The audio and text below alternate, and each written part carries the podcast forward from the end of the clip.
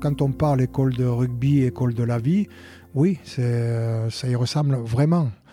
Parce que euh, l'élève moyen que j'étais, je pense que grâce au rugby, j'ai appris à me prendre un peu plus en main, à travailler davantage.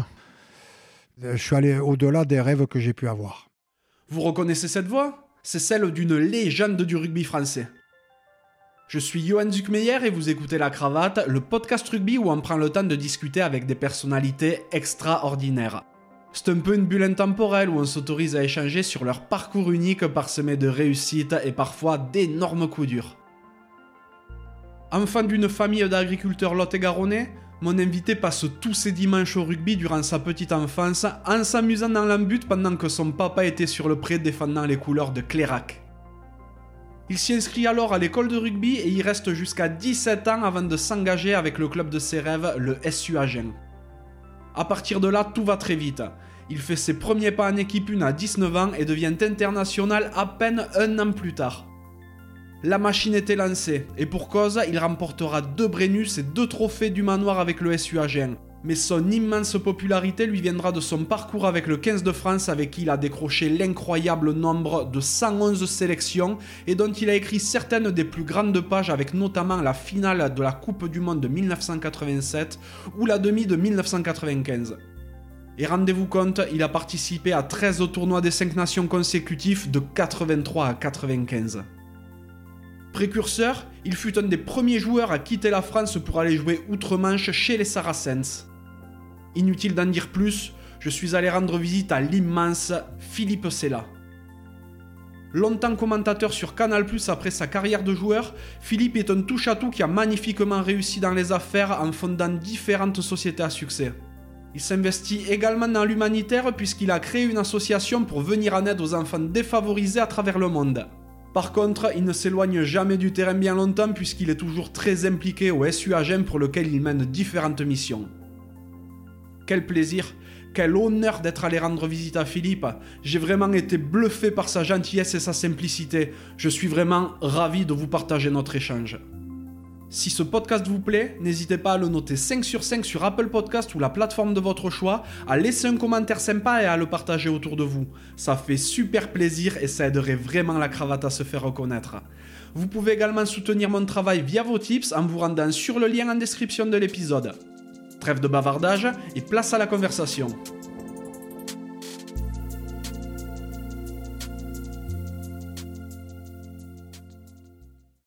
Bonjour Philippe, Ouais, bonjour, ça va Johan? Ça va et toi? Ça va, très bien. Top. Aujourd'hui, tu me reçois dans ta maison à Agen. Merci beaucoup. Merci pour cet honneur que tu me fais. Je suis trop content de venir te voir. Parce qu'en plus, pour expliquer comment notre rencontre s'est euh, s'est déroulée, je discutais avec mon ami Christopher Poulain, que je cite euh, régulièrement dans le podcast, qui me demandait qui j'avais prévu d'aller voir sous peu. Je lui ai dit, Philippe Sella, ce serait vraiment la classe si, euh, si je pouvais aller le voir à l'occasion. Et d'ailleurs, ce serait encore plus classe si tu connaissais du monde qui pouvait me procurer son numéro. Donc, il a contacté son pote Yann Delfour, qui est partenaire au SUA. Et c'est donc Sandra Messerli, qui est en charge de la partie commerciale du club, qui nous a mis en contact et euh, je t'ai contacté par, euh, par la suite. Donc merci à tout ce petit monde pour avoir rendu cette rencontre possible et merci à toi de l'avoir accepté. Ah ben, c'est très très sympa. euh, tu es le bienvenu à Agen même. hein, on est au cœur de- au cœur d'Agen. Sandra a très, très, très, très bien travaillé. voilà, et puis j'espère que tout le monde prendra du plaisir euh, avec ce podcast. J'en doute pas une seconde. Donc c'est vrai que tu es un personnage incroyable que tout le monde connaît. Donc tu fais partie des premières stars mondiales du rugby. Tu es le premier international, toutes nations confondues, à avoir atteint 100 sélections. Donc niveau club, ton histoire elle est intimement liée au SU avec qui tu as soulevé notamment deux fois le bouclier de Brennus, tu as remporté deux du manoir. Mais tu es également un précurseur car tu es parti terminer ta carrière en Angleterre du côté des Saracens. Donc c'est vraiment génial de venir à ta rencontre car euh, mais il faut dire que c'est vrai qu'à nous deux, on cumule quand même 111 sélections. Ça, c'est magnifique. hein. Donc euh, c'est vraiment pas rien. Non, ben, blague à part, il y a beaucoup de choses à dire à ton sujet. Mais avant tout ça, j'aimerais savoir de quoi rêvait le petit Philippe. ah, j'étais dans la vallée du Lot À ce moment-là, je suis né à Tonens, vallée de Garonne, mais j'ai vécu dans la vallée du Lot, à, Bourran, dans un petit village. Mes parents, mon oncle, donc, étaient agriculteurs à la retraite maintenant mais agriculteur, donc euh, dans l'adolescence et dans la jeune enfance, j'ai travaillé euh, avec mes, parents, comme le font tous les, jeunes euh, enfants des agriculteurs. Et j'ai joué au rugby, j'ai démarré au rugby à 13, donc en poussin en fait, parce qu'il n'y avait pas d'école de rugby dans le, club de rugby à 15 de Clérac. et ensuite, bon, pour, des raisons d'accident de vélo de mon frère. Tout, euh, j'ai eu une année, je, dis bien de licence rouge, mais c'est parce que euh, mon frère a eu un accident où il a eu un bras handicapé, mais tout, va bien maintenant. Et, donc, euh, bien sûr, les parents n'ont pas osé laisser partir les enfants avec le, vélo pour, pour continuer l'aventure sportive. Donc pendant un an, ben, il n'y avait rien. Et puis, euh, il y a eu la création de l'école de rugby à 15. Donc, euh, j'étais Benjamin pour, première année. Et là, c'est un prof de, de, maths euh, du lycée qui avait à Clairac, qui est à Clairac toujours, qui s'appelle Vincent Milan, qui a créé l'école de, de, rugby. Et donc, il y avait juste une équipe de Benjamin, c'est tout. Et donc, on devait être 7 ou 8. C'est comme ça qu'est née l'école de rugby de, de Clérac. Euh, bon, on n'a pas gagné grand-chose, mais surtout de, l'amitié, euh, des rencontres que, que, nous avons encore aujourd'hui. Et puis, euh, petit à petit, il y a eu des minimes, des cadets, des juniors. voilà, aujourd'hui, il n'y a plus de club à Clérac, hein, ce qui arrive pas par moment aussi dans, d'autres villages. Mais c'est une très belle aventure. J'ai passé six ans donc à l'école de rugby de, Clérac, jusqu'en cadet de deuxième année. C'est comme ça que j'ai connu le, rugby en fait. Euh, on a, je faisais du basket à, l'école de Bourang, dans, mon village où j'étais à l'école primaire. Donc déjà le, le, ballon, euh, ça, ça, nous intéressait bien. L'instituteur euh, aimait énormément le, sport. Et donc on faisait dans, dans la cour du, basket, il y avait différentes rencontres avec d'autres villages du département. C'était superbe. Voilà. Mais, mais, quand même, pourquoi le rugby? Parce que mon père a joué jusqu'à l'âge de 42 ans. Ah. Tu vois, il, il a joué jusqu'à 42 ans à Clérac. Hein.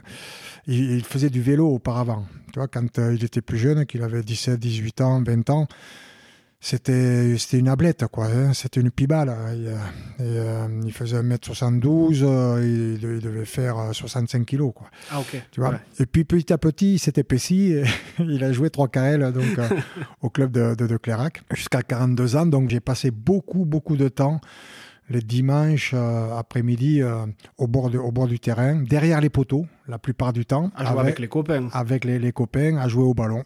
Voilà, c'est comme ça que ça a vraiment démarré, avant l'école de rugby même.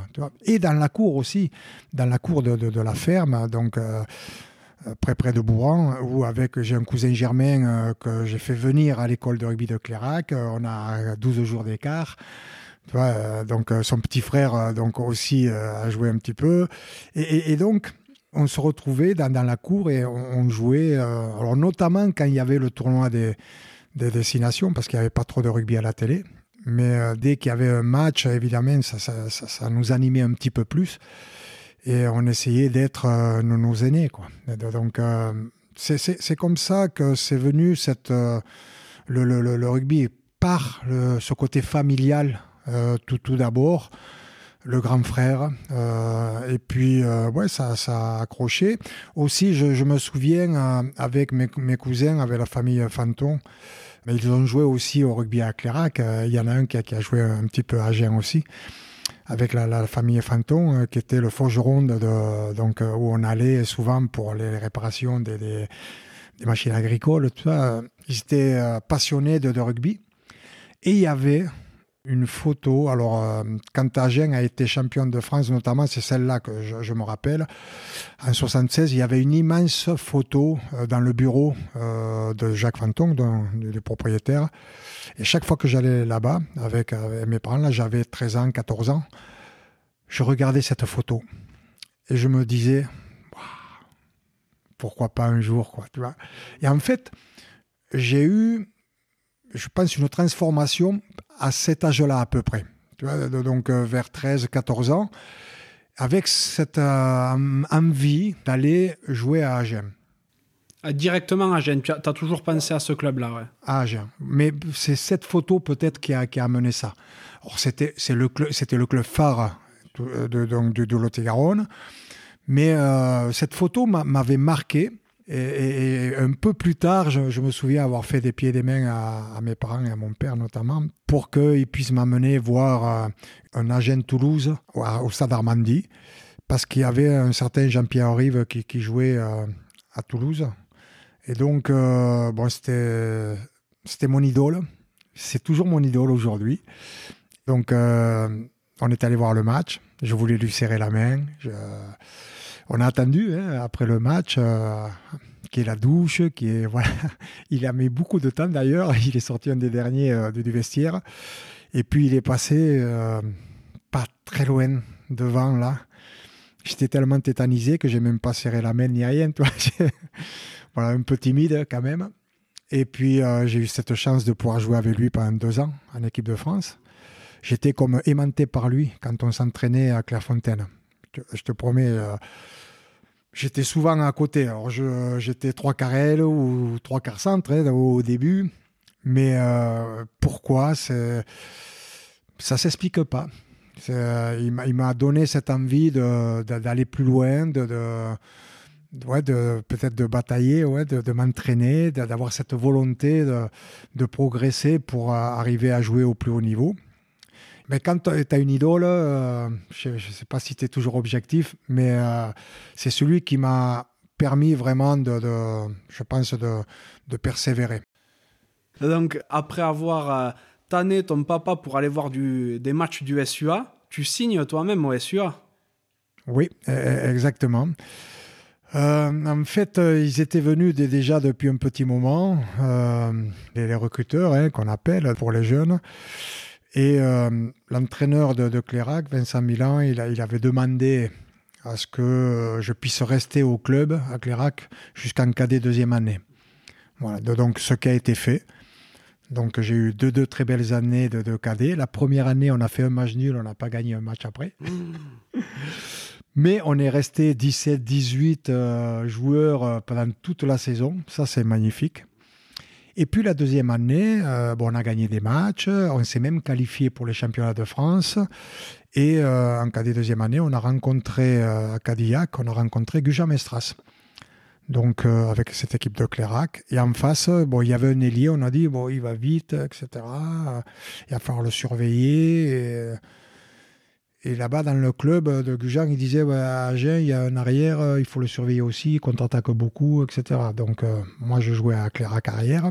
Et de l'autre côté, l'ailier, c'était Patrice Lagisquet. et on s'est retrouvé après, évidemment, euh, avec euh, l'équipe de France. Même avant, on a fait des championnats de France de 4 fois 100 mètres, du 100 et 200 mètres. Alors lui, il était plus vite que moi. Mais on a été champion de France de 4 fois 100 mètres avec le lycée technique d'Agen. Donc ça, c'est bien. À Charletti, d'ailleurs, en 42 secondes 25 centième. Ah oui, euh, c'est pas ridicule. Ouais, ouais, non, non, c'est à, 17 ans, euh, tout ça, c'est pas mal. Voilà, donc, euh, c'est des belles aventures aussi, parce qu'avec Patrice Légisquet, on, s'est retrouvé après en équipe de France. Quoi, hein, donc, on ne le savait pas à, ce, moment-là. Mais.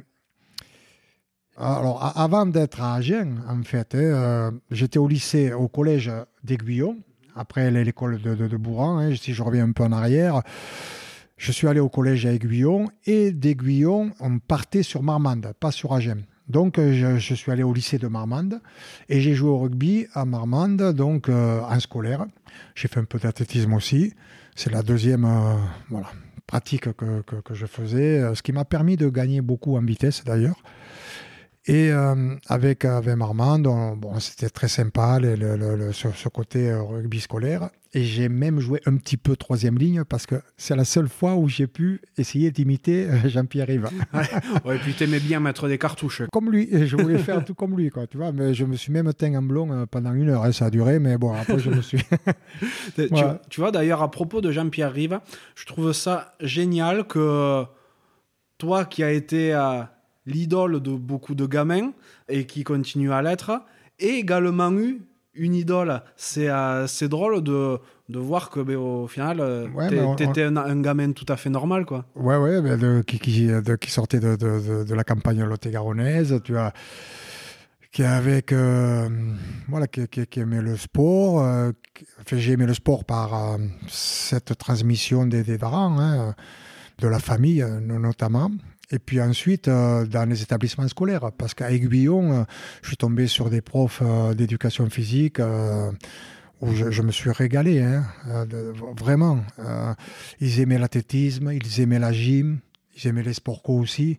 Et donc, j'ai pu, les élèves pouvaient connaître les différents sens qu'il pouvait y avoir dans, le sport, entre des sports individuels, des sports collectifs, des sports indoor ou outdoor, tu vois. Et ça, c'était génial.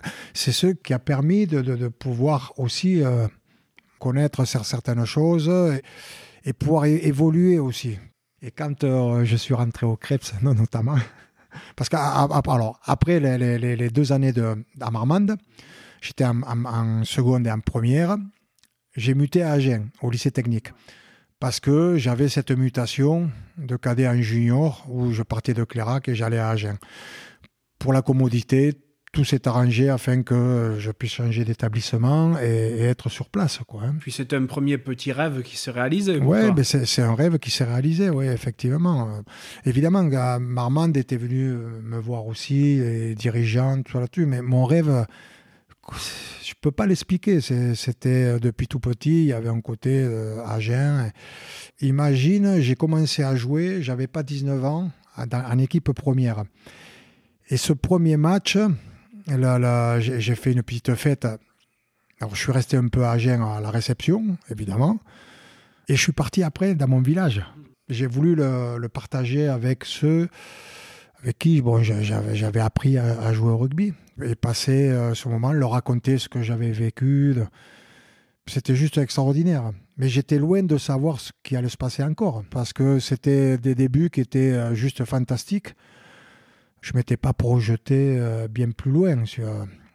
je voulais être prof d'éducation physique. quand on est fils d'agriculteur, souvent on reprend l'exploitation. l'exploitation. Et et donc, euh, ben moi, j'avais dit à mes parents, soit je suis prof d'éducation physique, si j'y arrive pas, mais ben je reviendrai à la ferme. Voilà. ils m'ont dit, ben vas-y, fonce. Donc, euh, ils ont été extra parce qu'ils ils, m'ont permis de, mais de, de, faire ce que je voulais. Mais il y a une chose qui est certaine, c'est que pour y arriver, ça n'arrive pas tout seul. Tu vois, il y, a effectivement de l'entraînement, de la volonté, de l'écoute, de l'engagement. Et c'est un milieu qui est extraordinaire. Quand on parle école de rugby, école de la vie, oui, ça y ressemble vraiment. Parce que euh, l'élève moyen que j'étais, je pense que grâce au rugby, j'ai appris à me prendre un peu plus en main, à travailler davantage. Il y a même, je suis allé au-delà des rêves que j'ai pu avoir. Oui, c'est sûr que à ce moment-là, personne ne pouvait s'imaginer, vu que personne ne l'avait jamais fait, ce qui allait t'attendre, parce que en 80, donc, tu signes au SUA, alors que tu n'as que 17 ans. C'est un junior, hein, en définitive, donc c'est normal. Comme tu le dis, à 19 ans, tu fais tes premiers pas en équipe 1, donc en 80-81. Et très rapidement après, tu as le coq sur la poitrine. Oui, oui, oui. ça, ça va très vite, parce que les, premiers matchs euh, avec l'équipe d'Agen, euh, si je me souviens bien, c'est contre Albi à Agen. Je joue arrière hein, à ce moment-là. Je, joue encore arrière parce que j'ai joué surtout 15 et 10. Et euh, premier match, c'est Armandie, le terrain d'honneur. Là où tu vois tous tes aînés qui ont, joué, ceux qui t'ont fait rêver, ceux qui ont soulevé au bouclier pour certains. Et voilà. j'ai été timide en dehors du terrain, mais j'étais galvanisé sur le terrain. Et en fait, euh, bon, comme je dis souvent en rigolant, moi je me servais du pied pour monter dans le bus. Et j'ai contre-attaqué un paquet de ballons. Je me suis intercalé sur, les, sur les différents mouvements.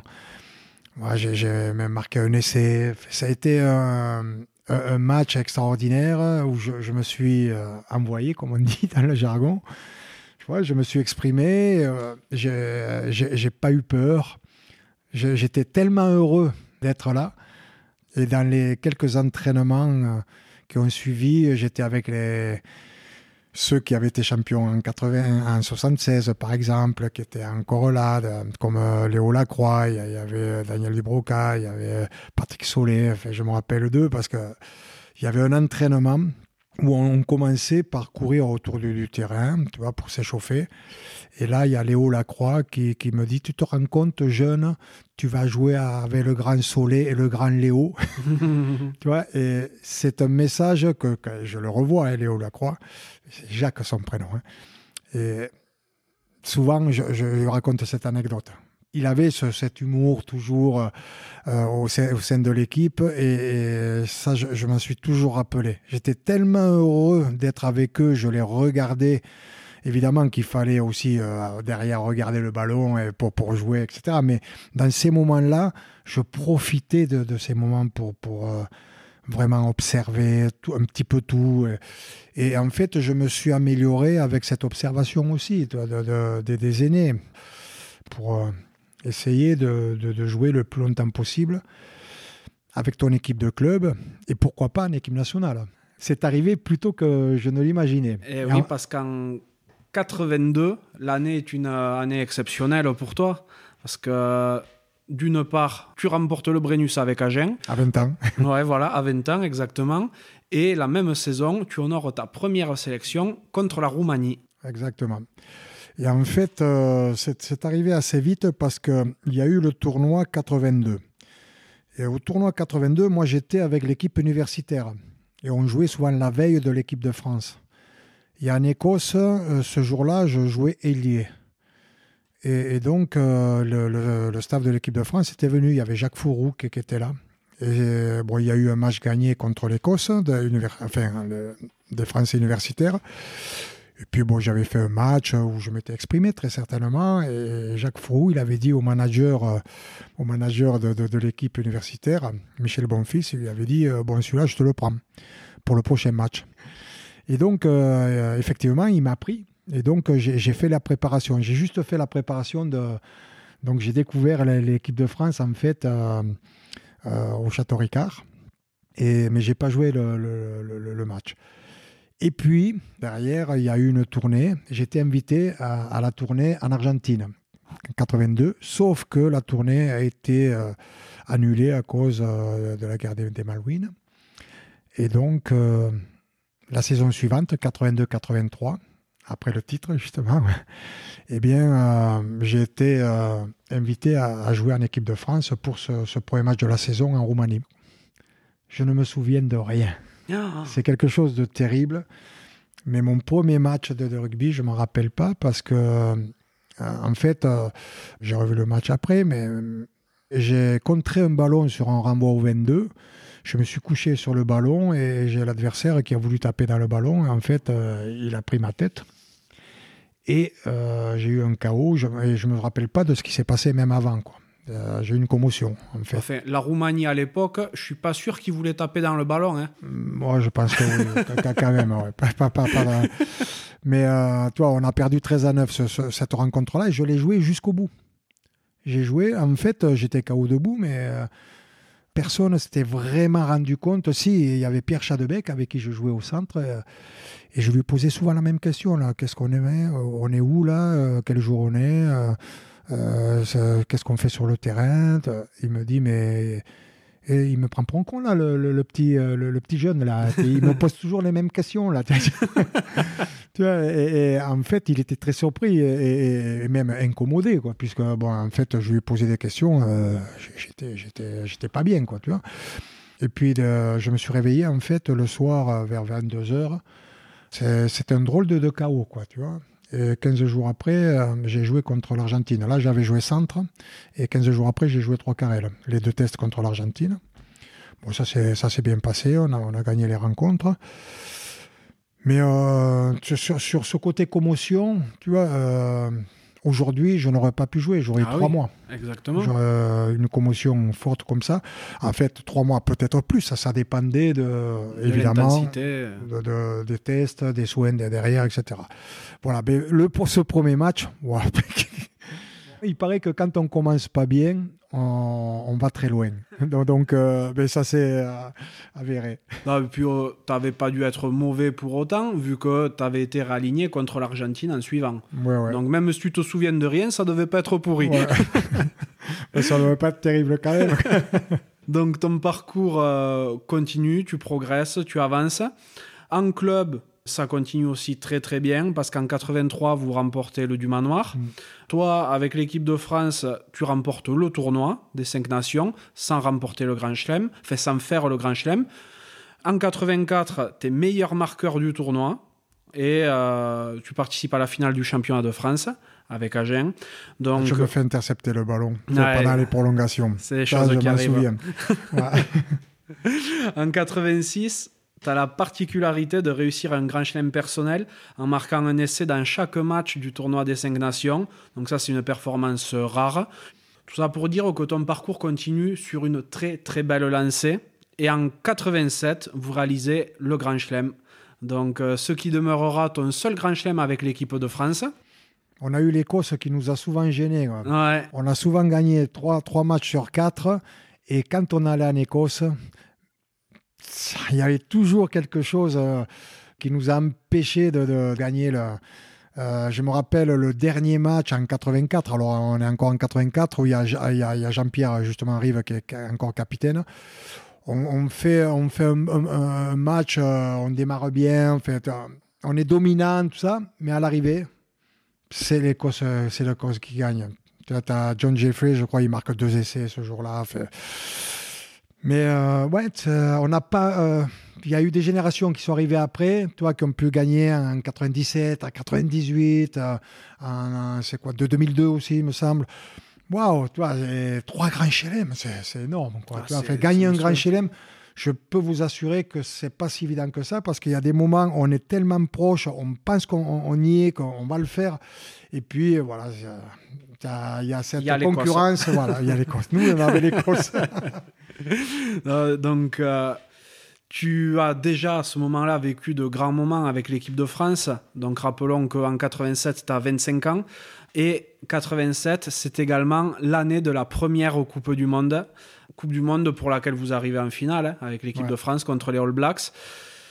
Parle-moi un peu de, de cette première parce que ben, il y a un moment que tu es en équipe de France, mais c'était une compétition qui n'existait pas. Le rugby est encore amateur sur le papier. Comment tu la vis, toi?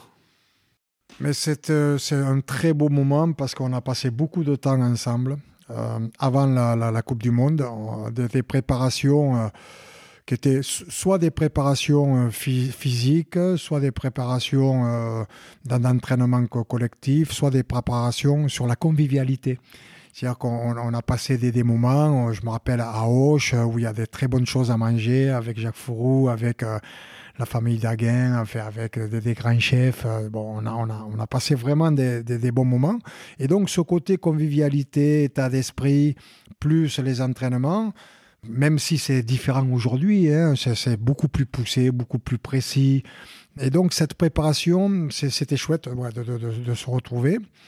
Quand on est arrivé en, Nouvelle-Zélande, on s'est pas vraiment aperçu qu'il y avait une Coupe du Monde, quoi, en fait. Euh, Puisque euh, on était à Christchurch, après on était à, Auckland, on, a passé dix jours à peu près avant le, début de le premier match.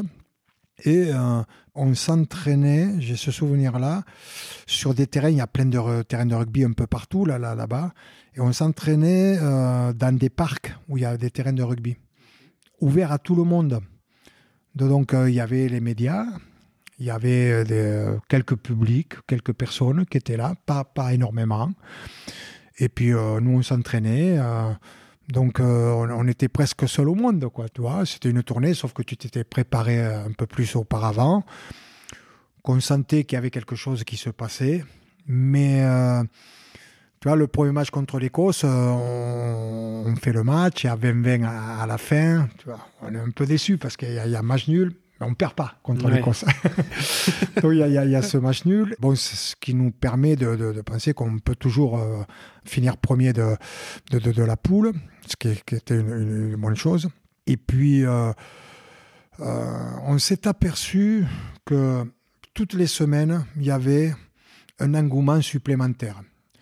Quand on est arrivé au, quart de finale, on a joué euh, contre les Fidji. Alors, bizarrement, il y, avait un attroupement par rapport aux médias, oui. Tu on sentait là vraiment qu'il euh, y, y, avait euh, cette compétition très particulière, mais pas au stade vraiment. Au stade, tu ça a été à partir des demi-finales. Au quart de finale, le stade n'était pas plein, rien. Tu il y avait encore plein de places. Tout. On joue le, le, match contre les Fidji et heureusement que devant, ils ont été costauds. Ils ont marqué euh, deux ou trois essais sur des 888. C'était euh, Laurent Rodriguez, il prenait le ballon euh, et, et, puis pim pam poum, il allait derrière okay. la ligne. Quoi. Ouais. tu vois, parce qu'il était costaud, que ça plaquait en face, mais c'était pas non plus. C'était plutôt joueur. L'équipe des Fidji très habiles, joueurs, tout ça, ils nous ont ennuyés derrière, terrible, quoi. Hein, et, on n'était pas habitués, toi. Jamais j'avais joué les, Fidji. Et, donc là, c'était le, premier, et on a été surpris par rapport à ces passes longues qu'ils faisaient, de, de, des passes vrillées superbes. on en faisait, mais eux, c'était des passes qui étaient bien plus euh, longues encore. Et donc, ils, nous ont surpris, tu. Et, on, en a bavé un petit peu, jusqu'au moment où euh, il s'est passé quelque chose d'assez extraordinaire. Il y a le numéro 10 qui faisait 1m90 par là, toi, qui, qui, a récupéré un ballon, qui allait marquer, toi, il avait 40 mètres à faire, et il courait le long de la ligne de, de, de touche, il tenait le ballon par, par le bout, et il courait, je peux, on, vous pouvez pas le voir, mais il, il tenait ce ballon de, du bout là, et puis tout d'un coup, bam, il a laissé échapper. Ah. Quoi. Et, et, et, le ballon est allé en touche, et en fait, euh, on était devant, pas de beaucoup, et finalement, bon, ils n'ont pas pu marquer. Et on a gagné 30-15 à la fin. Mais il y a eu une période où euh, ça a été euh, un peu ric-rac. Et donc, Jacques Fourou n'était pas très satisfait non plus de, cette victoire, si tu veux. Et même si euh, tout le monde était heureux, évidemment, et on a fait une soirée avec les Fidjiens, magnifique. Toi, le, côté. Euh, c'est ça qui est beau dans le rugby. On a passé la soirée ensemble, tu vois. On a, on a passé un bon moment, tu vois. Et donc, il euh, y a bien sûr toujours euh, une équipe plus heureuse que l'autre, mais, mais c'était un, un, super bon moment. Et donc, après, il y a eu la demi-finale. Mais avant la demi-finale, il y a eu les entraînements. Et Ça on a, a passé piquer. une semaine. Pff, il fallait plaquer les avants pour les trois quarts. Les trois quarts plaquaient les avants. Et puis, on faisait attention un peu à nos, à nos coéquipiers. Et chaque fois, il nous dit non, non, il faut appuyer, il faut avancer, plaquage offensif. Et donc, euh, bon, il fallait s'y plier, quoi.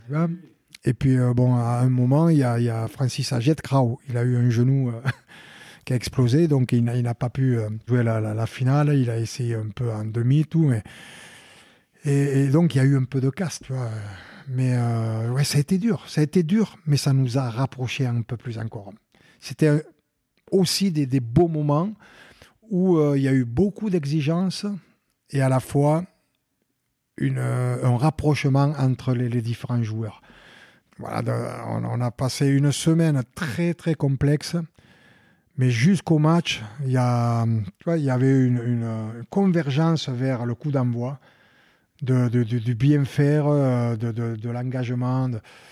Jacques Fou avait réussi à, nous remobiliser et à, à, faire en sorte que, ben, en étant outsider, il fallait qu'on ait confiance en soi pour, pour jouer le rugby de l'équipe de France, parce que contre les Fidji, on n'avait pas réussi à, faire ça.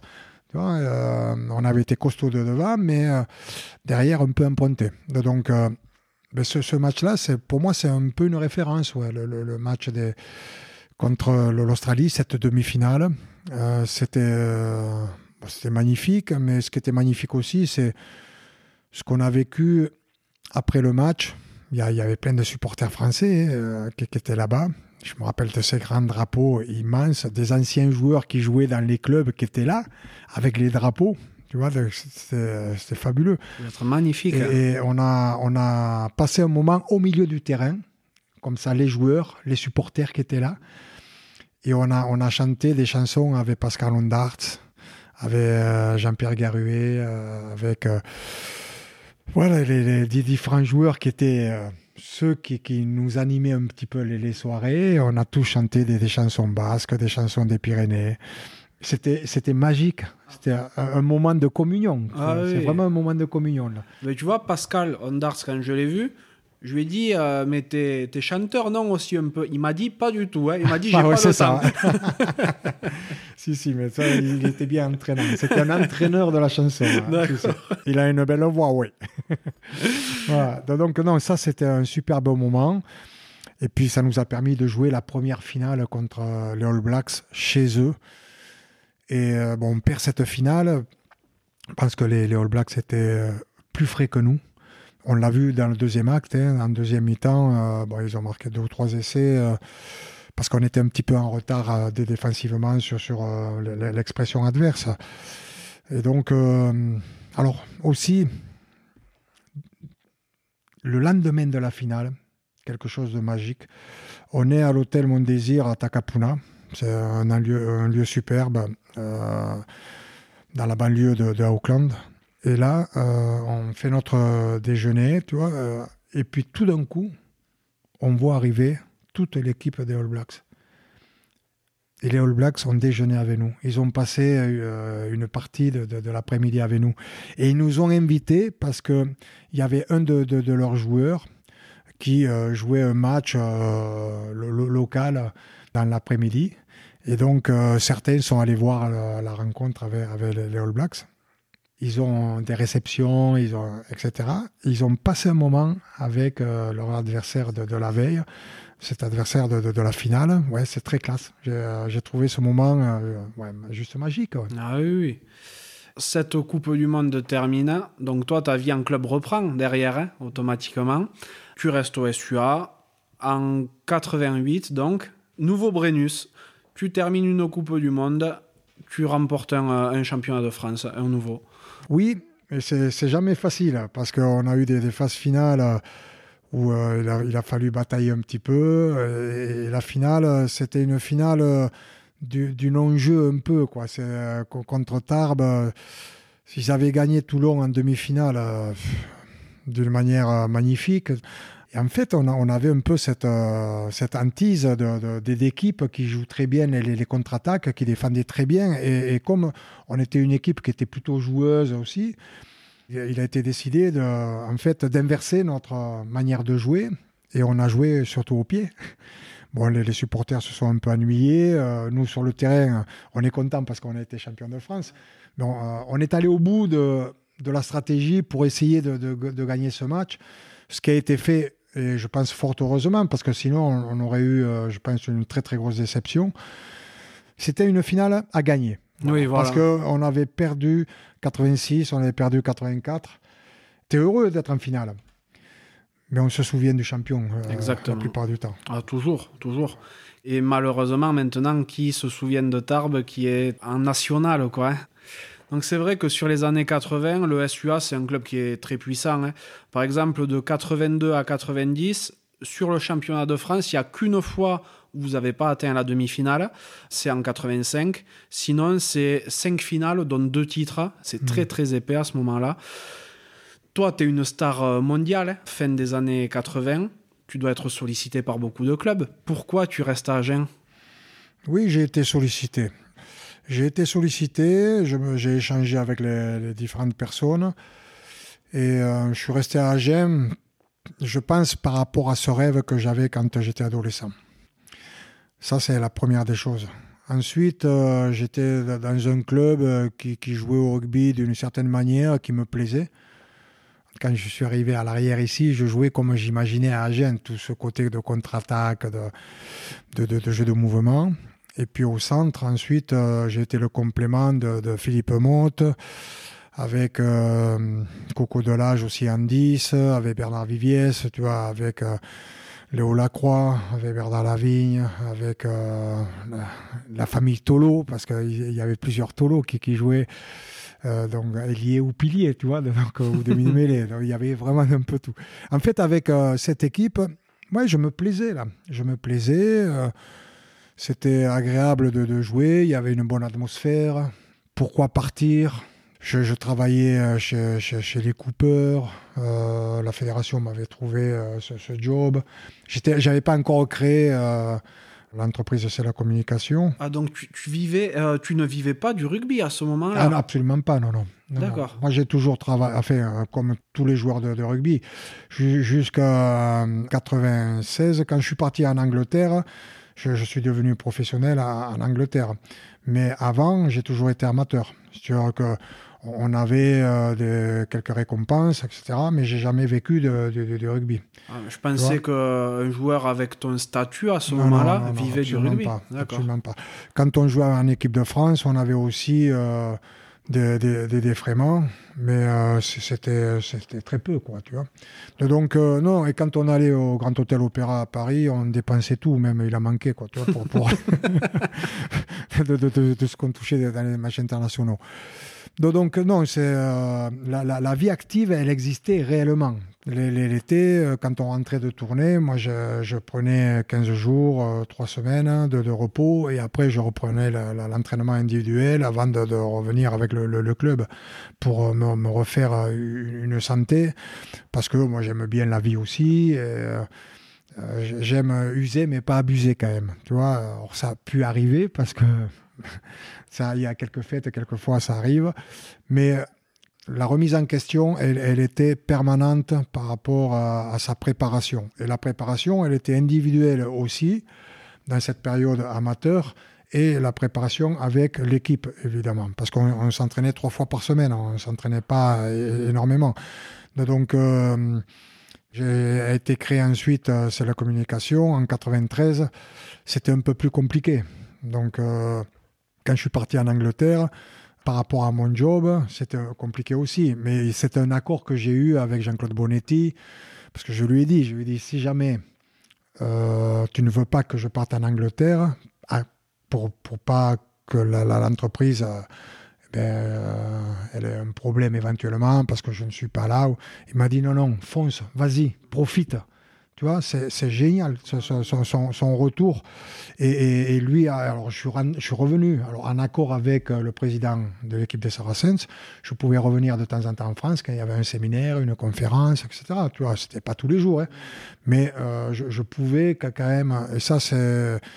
Voilà. J'ai eu des rapports avec les gens fabuleux parce que euh, de la compréhension, en étant clair, euh, direct, euh, savoir qu'est-ce qui peut être fait, pas fait.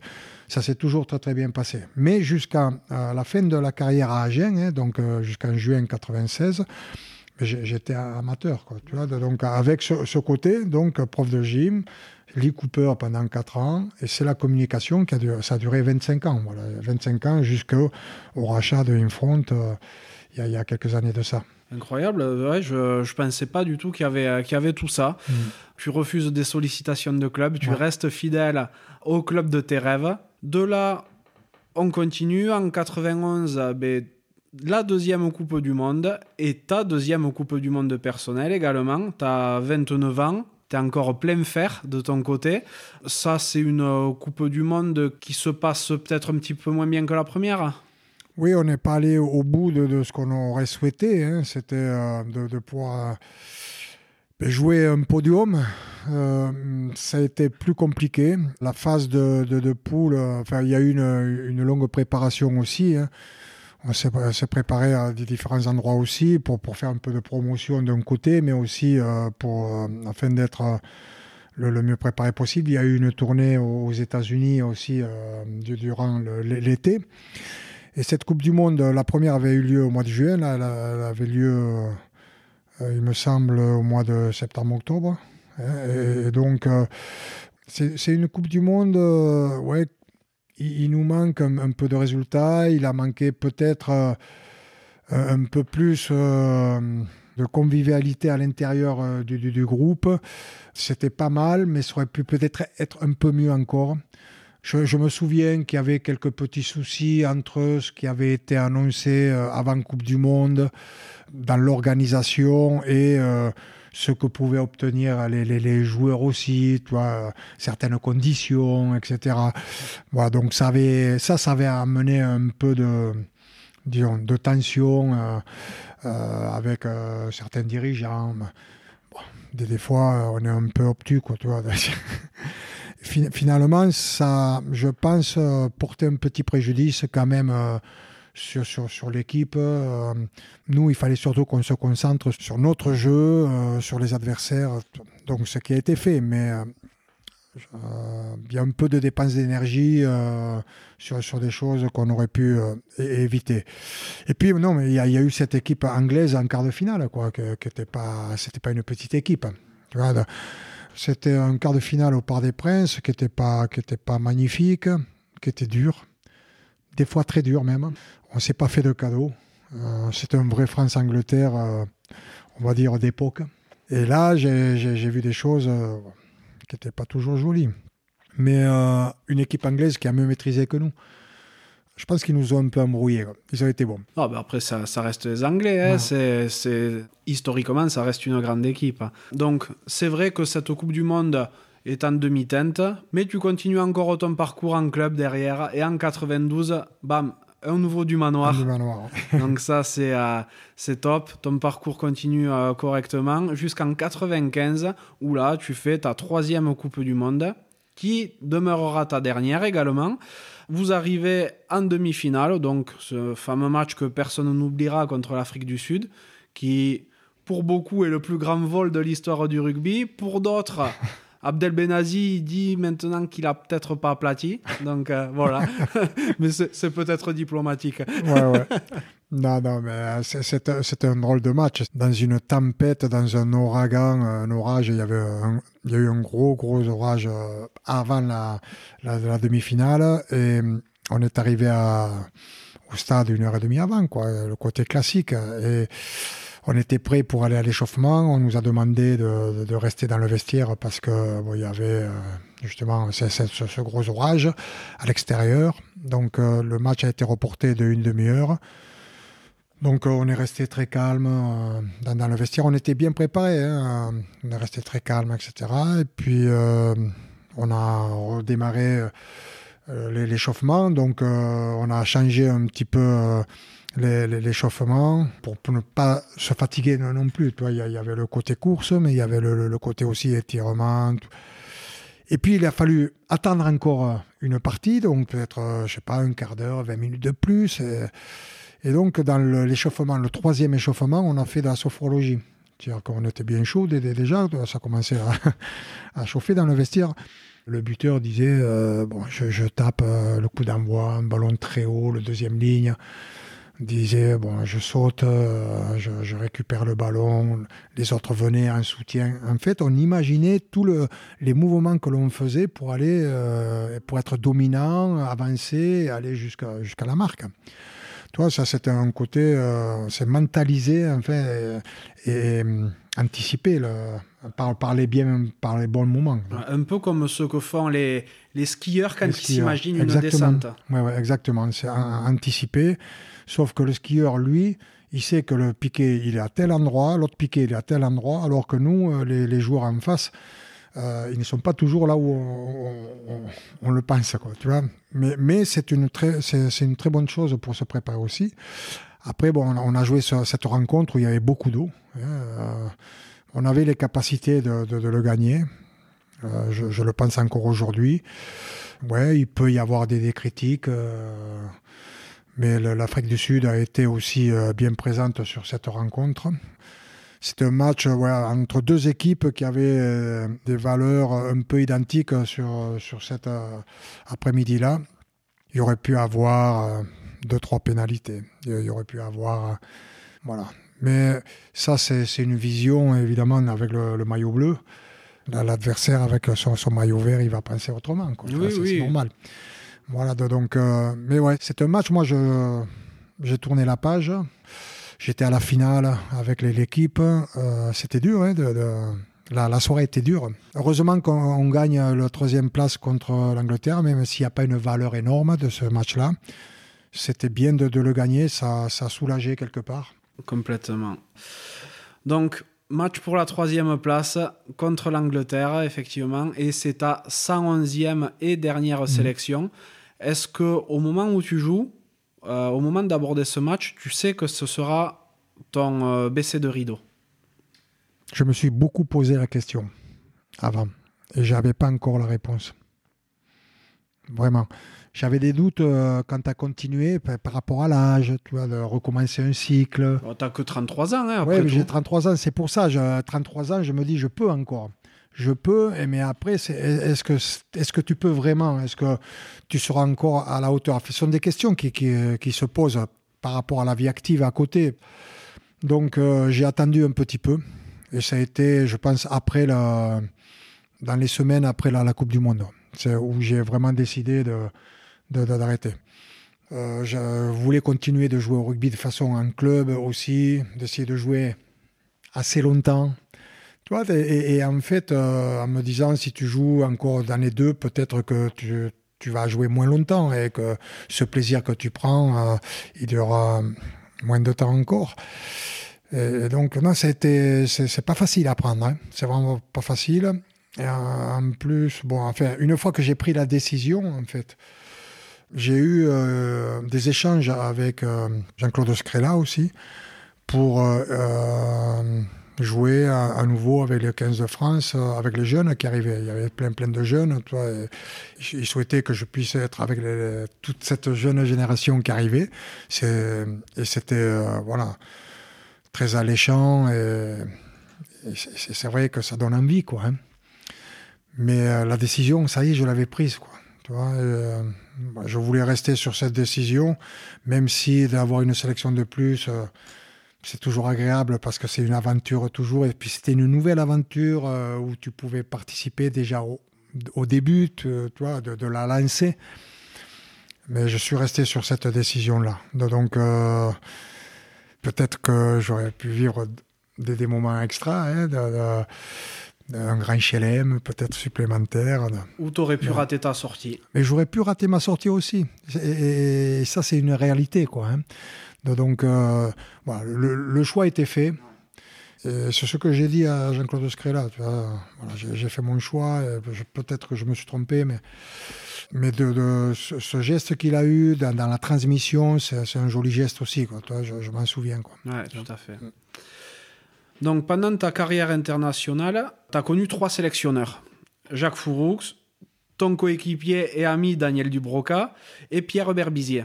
Mais bon, le sélectionneur qui t'a fait confiance au tout début, donc ça reste Jacques Fourou, le petit caporal. J'ai cru comprendre que tu entretenais une relation particulière avec lui.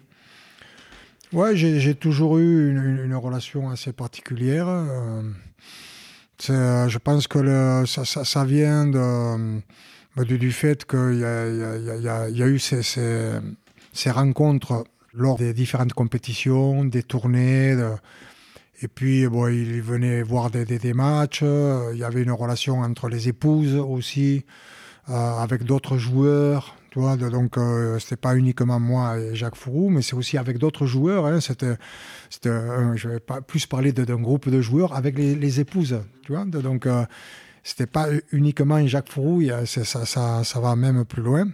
Et où on a pu passer des, des, moments, veux, ça amène ça aussi, ce, ce, côté amical. euh, euh, où euh, on peut passer du temps en dehors du, du rugby. Mais moi, j'ai toujours été à, l'écoute de, de, de Jacques Fourou, tu vois, avec ce, ce- côté respectueux, comme j'ai de tous les entraîneurs, de tous les présidents. À partir du moment où tu es engagé quelque part, il y a une hiérarchie, et euh, moi je, respecte la, hiérarchie. Après, dans le rôle que tu as, bon, ben, on est là pour s'engager, pour, pour amener le meilleur de soi-même une contribution à la, réussite euh, de l'institution, du club, euh, de l'entreprise dans laquelle on est. Quoi. Bon, je ne l'ai pas mentionné, mais c'est vrai que pendant ta carrière internationale, tu as quand même la particularité d'avoir participé à tous les tournois de 83 à 95, sans discontinuer. Mhm. Donc ça, c'est quand même... euh, Il y a eu juste euh, l'année 91 où euh, j'ai- j'ai j'ai pas dé- démarré euh, j'ai j'ai joué après. C'est 91 ou 92. euh. Oui, mais tu as été sur tous les Oui, tournois mais j'ai- j'ai joué, quoi. ouais, ouais. C'est J'ai incroyable. raté, je crois, j'ai raté deux, deux matchs de tournoi Ouais, quand même, ça fait Ouais. beaucoup. sur 13 tournois. Ben après cette Coupe du Monde, tu fais encore une saison à Agen. Et comme je le disais en tout préambule, tu fais partie des précurseurs parce que tu files en Angleterre du côté des Saracens. Comment se passe ce départ pour toi qui est enraciné Mm. à Agen et euh, surtout pourquoi et comment partir à l'étranger alors que ça se faisait pas du tout à l'époque? Dans, dans- dans l'histoire, si je repars, quand euh, je, je jouais au rugby à 13 au début, tout à fait au début, il parlait énormément du rugby à 13 en Grande-Bretagne. Et euh, il y avait des joueurs, des fois, qui partaient comme ça. Et j'ai le souvenir d'a- d'a- d'a- d'avoir eu, à un moment, toi, ce, côté de dire why not, quoi, tu vois mais, mais en étant euh, tout, tout jeune. Et évidemment que ça, ça a été quelque chose de relativement furtif, mais ça existait. Et puis, bon, ben, le temps est passé, etc. Et en fait, c'est euh, un phénomène de rencontre, de rencontre avec les entreprises. Tu vois, quand j'étais chez la communication, euh, j'ai rencontré euh, une personne qui, qui travaillait dans une entreprise qui s'appelle Simon Guillam. Et Bien qui- connu du côté de Brive maintenant. voilà, exactement, qui aujourd'hui euh, bon, est un des, des patrons de, de, de Vivendi. En fait, Si- Simon, euh, bon, c'est un fou de rugby, et on s'est connus co- comme ça, par, le, business. Et finalement, euh, comme il aime le rugby, tout ça, euh, D'abord, on est allé quand on est allé en Afrique du Sud. Nous, enfin moi j'étais avec l'équipe. Il est venu aussi avec euh, un groupe, avec la- la- l'agence et la communication. Il était traducteur, il avait une connaissance anglo-saxonne, il connaît très bien la France, etc. Donc, on était devenus amis, tu vois, de- de- des relations professionnelles, on était devenus amis. Et il me demande un jour d'aller à Dutchworth, qui est au nord de Londres, au club de rugby, là où son frère, qui est avocat, il est président du club de rugby. Donc, euh, bon, je vais euh, à Dutchworth après la Coupe du Monde. Et puis, euh, voilà, tout se passe bien. Il y a des médias, il y a les joueurs, les supporters. Enfin, on fait un entraînement, tout ça. Et puis, en, fin de soirée, il y a des questions-réponses, les médias, etc. Et ils disent, euh, on me pose la question, est-ce que ça vous tente pas de jouer en Angleterre, tout, parce que le, le début du professionnalisme, c'était. Mais j'ai dit oui. euh, euh, j'ai raconté l'histoire que j'avais joué à une époque, euh, j'aurais été tenté, mais bon, ça se faisait pas vraiment, etc. Voilà. Et puis j'ai eu 15 jours après un coup de fil de Nigel Ray, en fait le président des Saracens. Donc euh, j'ai fait la rencontre du président des Saracens, ça s'est très très bien passé. Et j'ai- rencontré aussi, parce que j'ai eu deux autres coups de fil, c'était pour euh, aller jouer chez les Wasps et à Richmond aussi. Donc euh, dans deux autres clubs. Finalement, bon, j'ai eu trois rencontres et, j'ai re-rencontré Nigel Ray. C'est la, la première rencontre que j'avais fait. Ça s'est très très bien passé. C'était très amical et j'ai été tenté, ouais. J'ai été tenté. Puis j'avais- j'avais j'avais 34 ans, donc je me suis dit, euh, ouais, si il faut faire quelque chose, c'est- maintenant, tu vois. Et, euh, je ne le regrette pas, et la famille ne le regrette pas. Et je pense que Nigel non plus, ça s'est vraiment très très bien passé. Après, il y en a d'autres qui ont, qui ont suivi, effectivement. Ça se faisait pas beaucoup. Aujourd'hui, il y en a davantage. Mais j'ai passé deux très belles années. Un club qui était aux portes de la deuxième division. Bon, il y a eu euh, du recrutement. La première année, on a fini sixième. La deuxième année, on gagne la Coupe d'Angleterre et on finit deuxième à la dernière journée. On était premier à la dernière journée, on gagne notre dernier match. Il reste un match à jouer encore, c'est Harlequins qui, qui, qui joue contre euh, Newcastle et Newcastle va gagner chez les Harlequins. Et Newcastle se retrouve euh, champion d'Angleterre avec un jeune de 18 ans contre qui j'ai joué, j'en avais 36. Il s'appelle Johnny Wilkinson. Connais Voilà. pas. Voilà, c'est comme ça qu'on s'est connus, nous, euh, ben, il y, a- il y a quelques années de Eh ça. oui, oui. C'était avec Johnny. Cette anecdote déjà est folle. En plus, tu dis que ça s'est très bien passé aussi pour ta famille de, de partir en Angleterre. C'est un sacré choix parce qu'à ce moment-là, je crois savoir que tu avais des enfants en bas âge. Je suppose que ta femme avait une vie professionnelle aussi. Comment se prend cette décision de prendre ses valises et tout le monde en Angleterre? En fait, les, les- les- les- les petits, euh, ils avaient euh, 3 et 11 ans. Ah oui. 3, 3 et 10, 10 ans. Et euh, en fait, euh, c'est pas vraiment bas âge, mais euh, bah, il devait, euh, la fille de, devait rentrer, en fait, était en CM2 et 6e. Et le, le, garçon, lui, il était au cours préparatoire. Et Geoffrey, lui, quand on était là-bas, il, disait Je ne veux pas parler anglais. bon, aujourd'hui, c'est celui qui le parle le mieux. Hein. voilà. voilà, ma fille le parle très très bien et nous, euh, avec Josie, bon, on, le parle un petit peu. On en a parlé aux enfants. Tu vois, on, a fait, euh, voilà, euh, on a dit je, papa est invité à aller jouer en Angleterre. Est-ce que vous voulez y aller? Il faut quitter Agen, partir à Londres. Ouais, ouais, ouais. Alors, c'était c'était la, folie. Tout le monde était très, très content. Tout, donc, euh, voilà comment ça s'est passé réellement. Et puis, quand je, suis parti pour un an, quand on leur a dit, bon, on reste un an de plus, évidemment, ils étaient très contents parce qu'ils avaient fait plein de copains là-bas. Et non, non, c'est une, très, très belle aventure. Tu vois, donc, euh, avec ce, côté de. Ce sont des, des, bilingues, ils, ont, ils ont connu cette culture euh, complémentaire aussi. Et derrière, ils sont repartis euh, aussi faire des études à, l'étranger. Donc euh, Geoffrey, lui, était parti euh, en Afrique du Sud. Il est revenu en Angleterre. donc c'est comme ça que, que tu apprends aussi. L'aventure, elle est allée au-delà du, du, rugby. Bon, je vais pas te demander euh, si tu avais préparé ta reconversion, vu que tu as toujours eu des, des billes à gauche à droite, même pendant ta carrière, et tu avais de toute façon connu la vie professionnelle avant le rugby pro que tu n'as connu au final que deux ans. Exactement. Le rugby pro n'est qu'un épisode pour toi au final.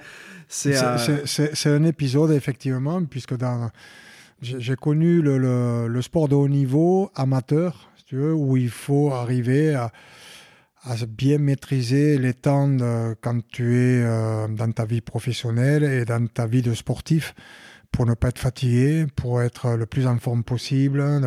Donc euh, je reconnais une chose, c'est que j'ai dormi beaucoup, j'ai fait des siestes, j'ai pas honte de le dire. c'est le métier. Euh, j'ai fait en sorte de pouvoir concilier cette vie euh, professionnelle et euh, cette vie de, sportif de, haut niveau. Il y a eu une période où euh, j'ai dû associer le sportif professionnel et, la vie professionnelle.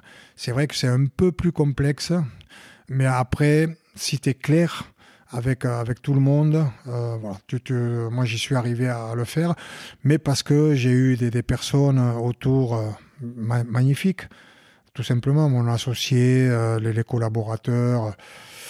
Voilà, il y, a Peter qui est Peter Frara, qui est sur, Paris. On a, un bureau sur Paris. Tout le monde euh, a fait en sorte que, que, ça puisse marcher.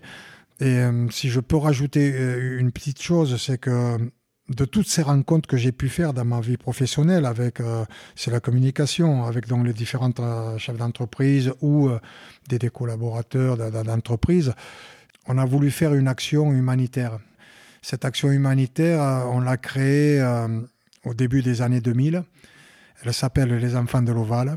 Ça me tient à cœur, oh, vraiment, et, ça nous tient tous à cœur, tous, les membres des Enfants de l'Oval. On est à peu près une soixantaine de membres. Et euh, on aide les, jeunes de, milieux défavorisés ou à mal de repères. le but, c'est qu'ils puissent jouer, qu'ils se retrouvent et qu'ils jouent au rugby, qu'ils prennent du plaisir. Et il y a trois axes euh, dans, cette association, c'est de les aider euh, donc euh, par le sport, par l'instruction, donc l'éducation, et aussi par la nutrition et la santé. Cette association, bon, elle suit à peu près 1300 jeunes hein, en France, dans la région parisienne, mais aussi en Afrique, dans, dans cinq pays d'Afrique et à Madagascar. Tu vois, donc il y a, peut-être 8, euh, ou 8 à 9 000 euh, jeunes qui sont passés déjà par, par, l'association. Et euh, aujourd'hui, on a 45% de filles tu vois, qui, participent à, ces, différentes journées d'accompagnement par le rugby pour les amener à mieux être ensemble, à mieux vivre ensemble et à mieux progresser encore ensemble. Et, donc, nous sommes au Maroc, au Sénégal, en Côte d'Ivoire, au Mali, au, Niger. Ah, Donc, on, et on a des missions aussi euh, dans, dans les différents pays. Il y a une dernière mission qui a été faite au Niger, là où certains membres sont partis là-bas, où euh, ont été apportés des, des ordinateurs, où a été mis en place euh, des structures pour obtenir de l'électricité avec du solaire. Tu vois, de- donc, il y a des actions qui sont menées comme ça, parce que dans chaque pays, il faut savoir aussi qu'il y a un, responsable, donc un président de- de- des enfants de l'Oval qui, euh, est du pays, et que, que, l'on aide aussi par quatre- euh, à 85% de- des ressources que l'on reçoit, des différentes actions que l'on mène, qui partent dans, les différents pays euh, afin de, pouvoir les, les- aider. Voilà, c'est juste, euh, c'est le rugby qui m'a apporté ça, qui nous a apporté ça dans nos, rencontres. Quoi. Il n'y aurait pas eu le ballon ovale, je pense qu'il n'y aurait pas toutes ces actions de, mener. Voilà, ça, ça, ça me fait rêver encore là quand euh, je, je- vous en parle parce que ou je t'en parle à toi. C'est, euh,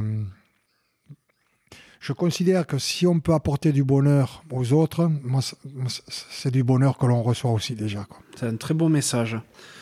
Tu termines ta carrière en 98 et euh, par la suite, tu attaques euh, direct. Enfin, tu n'as pas vraiment de temps mort hein, après ta carrière parce que tu deviens de suite consultant pour Canal.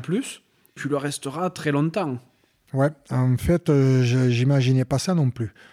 Tu vois, euh, en 98, euh, quand j'arrête la carrière, en suivant, c'est Michel Denisot qui, me propose de, de pouvoir rentrer chez Canal+, donc pour être commentateur. Voilà, C'est que c'est- j'avais un peu la trouille, quoi, quand même. Ouais, en plus, tu me disais tout à l'heure que tu es de nature timide. Ouais, ouais. Mais fi- finalement, j'ai osé. Mais j'ai osé parce que le, mais parce que le, le ballon ovale, parce que j'ai osé sur le terrain, parce que ça, m'a- ça m'a permis euh, de, de prendre un peu de recul par rapport à, ben, à- à cette crainte que, que j'avais. Ça- m'a beaucoup plu et euh, je me suis tenu avec euh, Eric Bail et puis avec aussi euh, Bertrand Guillemin, avec les, différents co- commentateurs aussi euh, professionnels. Euh, ils m'ont bien aidé. Il y a les préparations qui, se faisaient évidemment, mais moi aussi, je, me suis préparé à ça. Et non, je n'imaginais pas que ça allait durer au- autant. Euh, Jusqu'au moment où je suis revenu à Agen, et on on peut pas faire les deux évidemment. Donc, c'est une très très belle aventure. Une très belle aventure qui, ben, bon, c'est vrai que par rapport euh, à la vie de famille, euh, ça, ça prend euh, un peu de temps sur les week-ends, etc. J'ai une épouse qui adore le rugby, qui, qui, qui se déplace sur certaines rencontres, des enfants qui adorent le sport aussi. Tu vois, on est dans une famille, euh, voilà, on- le, sport, ça, ça, ça nous anime. Et en fait, euh, il y, a- des moments où on est ensemble et il y a d'autres moments eh ben, où on est engagé sur différentes actions. Eh Ben là, c'était euh, c'est une action, voilà, c'est- un peu la continuité du joueur de rugby en fait. C'est ce que j'ai ressenti. Le, plaisir de- de- d'aller euh, retrouver euh, l'équipe de, Canal+, de, de pouvoir échanger avec les, différents joueurs encore, la veille des matchs pour les mises en place. Voilà, et puis euh, le, live. Je, pense que je suis mieux dans un live comme ça que euh, peut-être faire des, des, commentaires d'avant-match ou d'a- d'après-match. là, le, le, le, di- le direct, ça, ça, ouais, c'est- motivant. euh, Tu es, dans, tu es dans la rencontre. Quoi. Tu, tu, tu joues presque. Ah oui, Tu étais presque redevenu joueur. Et t'es un acteur de la rencontre à part entière, quoi. On fait partie, ouais, on fait partie de, de- de la rencontre, sachant qu'on doit rester à notre place aussi. Donc, tu restes à Canal de 98 à 2012. Donc, euh, c'est un sacré pan de ton histoire hein, également. Et euh, tu reviens du côté d'Agen. Quand tu étais à Canal, tu vivais à nouveau ici ou tu faisais, euh, tu Ouais, vivais sur Paris? Ouais, Comment non, ça se non, passait? je- je- je- quand je suis rentré de Londres, voilà, on a, on a dé- déménagé euh, la- l'année suivante. euh, On était à la campagne, on est revenu vivre en, en ville, en fait. On habite à Agen même.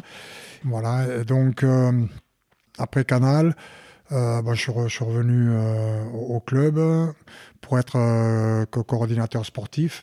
Donc, c'est travailler avec euh, ben, le, L'ensemble des, acteurs du, club, hein, que, ce soit l'administratif, le sportif, donc les, joueurs, l'encadrement, avec les partenaires, avec les supporters, avec les, clubs amateurs.